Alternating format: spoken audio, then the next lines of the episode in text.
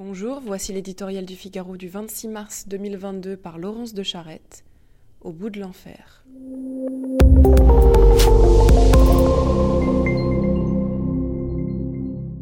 Le dos courbé, un vieil homme erre au milieu des décombres dans une rue déserte.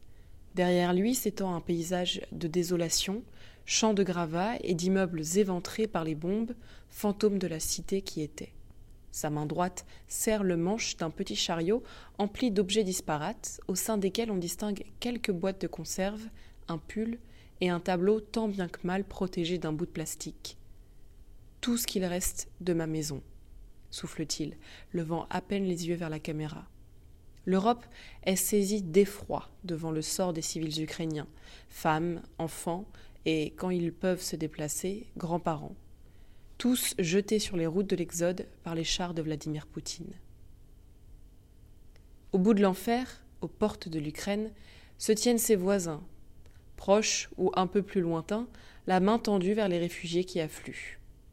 Hier, le Premier ministre Jean Castex a opportunément salué le formidable élan de solidarité des Françaises et des Français qui ont proposé plus de 91 000 places d'hébergement car pour offrir un toit aux familles ukrainiennes victimes de la guerre pendant que les hommes restent au combat, c'est sur les particuliers que s'appuie surtout l'État.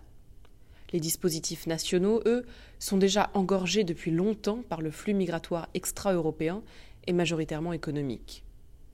Le cœur et la morale suffisent-ils à comprendre cet élan qui pousse les Français et les Européens à ouvrir grand les portes de leur maison ou à soutenir des mesures contre la Russie, dont on sait bien qu'elles frapperont en retour les porte-monnaies. Sans doute retrouve-t-il, dans le calvaire de ce peuple chassé de ses terres, et dont le seul crime est de se vivre en nation, quelque chose du drame qui ronge nos sociétés hostiles à l'enracinement, avides de fluidité, aveuglées par le mythe de la mondialisation heureuse et de la toute-puissance, du grand progrès qui fait le bien sur la terre.